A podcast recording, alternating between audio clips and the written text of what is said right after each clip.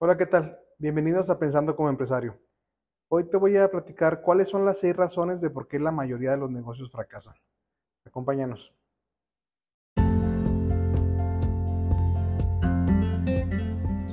Hola, mi nombre es Luis Felipe Ríos y esto es Pensando como Empresario, en donde comparto anécdotas, reflexiones y pensamientos que intento aplicar a la vida de los pequeños empresarios y emprendedores. Bienvenidos.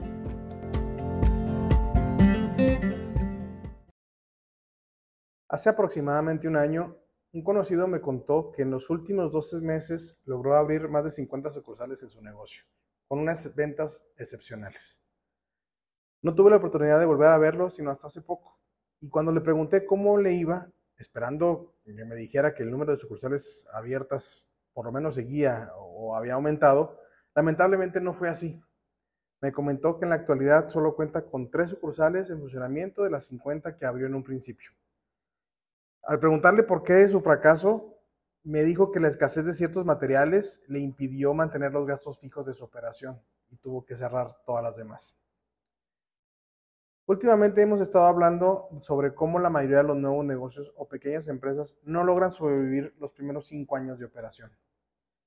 Te voy a platicar cuáles son a lo que yo considero las seis principales razones por las cuales eso sucede, de manera que puedes evaluar si caes en alguna de estas o te está afectando actualmente y cómo evitar que eso te suceda como, le, como le sucedió a mi conocido.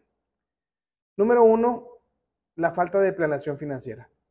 Muchos dueños de pequeños negocios no dedican el tiempo y esfuerzo suficiente a la planeación de sus finanzas. No tienen bien claras las metas ni cómo las van a medir, ni tampoco realizan un seguimiento regular de los indicadores financieros de su empresa. Se enfocan solo en cuánto reciben, olvidándose indicadores clave como sus costos, sus gastos o los márgenes de utilidad que tienen. En la mayoría de los casos carecen de asesoría profesional que les pueda ayudar a identificar y dar prioridad a los objetivos de su empresa y tomar decisiones correctas.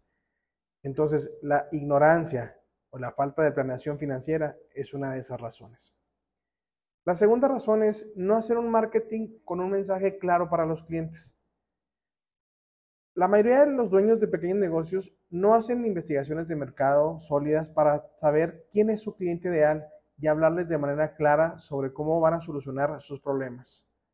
No utilizan los canales de comunicación adecuados para llegar a sus clientes potenciales ni dan seguimiento a sus clientes actuales. Se limitan simplemente a postear en redes sociales a quién, pues a quién le cae el mensaje. No hay una claridad de a quién le están hablando. Y normalmente cuando se les pregunta a quién le vendes, pues van a decir, pues a todos, al que me quiera comprar. Entonces, eso es no tener un mensaje claro de marketing de sus clientes.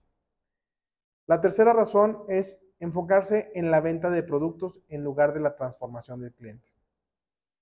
Recientemente escuché la siguiente afirmación. Los seres humanos solo compramos una cosa, transformación. No importa qué es lo que vendas, todos estamos en el negocio de la transformación. Y esto es una gran verdad. Si como negocio solo nos centramos en la venta de productos sin considerar las necesidades y los deseos de nuestros clientes, lo más probable es que no logremos establecer una conexión sólida con ellos. Todo el mundo va a decir que vendemos el mejor producto, que somos los más baratos o que somos los mejores, pero realmente al cliente no le importa eso. Al, al cliente realmente lo que le importa es qué problema le vas a solucionar. Entonces, no te enfoques en tus productos, enfócate en la transformación que vas a dar a tus clientes. La número cuatro es vender o producir productos que no tienen, que no tienen la suficiente demanda.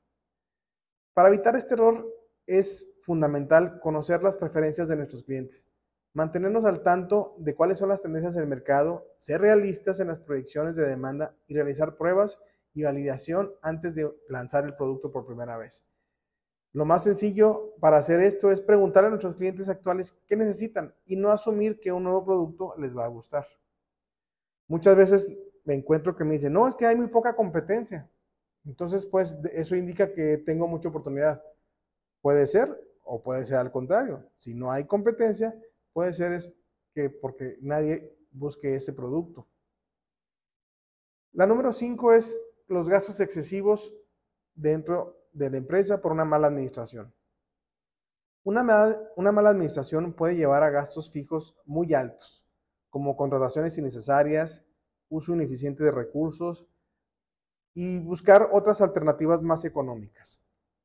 Es bien importante tener un control y seguimiento de todos nuestros gastos y realizar una planificación financiera adecuada, un presupuesto de cuánto vamos a gastar en renta, cuánto vamos a gastar en nómina, cuánto vamos a gastar en papelería, en artículos de limpieza, etcétera, para que no, no tengamos una sorpresa a la hora de que tengamos que hacer los pagos y saber si nuestros ingresos son lo suficiente para cubrir nuestros gastos que requiere la empresa para operar.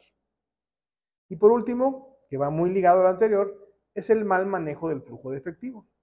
Este problema es lo que termina por, por sepultar a cualquier negocio, ya que puede resultar en problemas de falta de liquidez, dificultades para pagar facturas o compromisos, o falta de pagar algún imprevisto que se pueda, eh, se pueda presentar.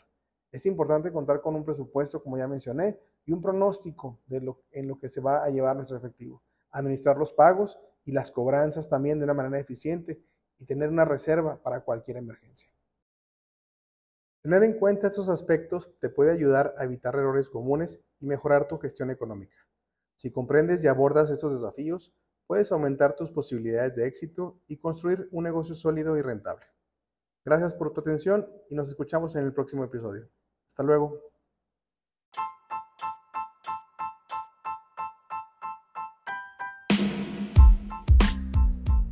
Gracias por escuchar Pensando como empresario. Si te gustó este episodio, por favor compártelo con alguien que pueda serle útil y visítanos en la página de pensandocomoempresario.mx, donde te voy a compartir las 10 actividades que debes hacer para generar clientes en la era digital. Gracias.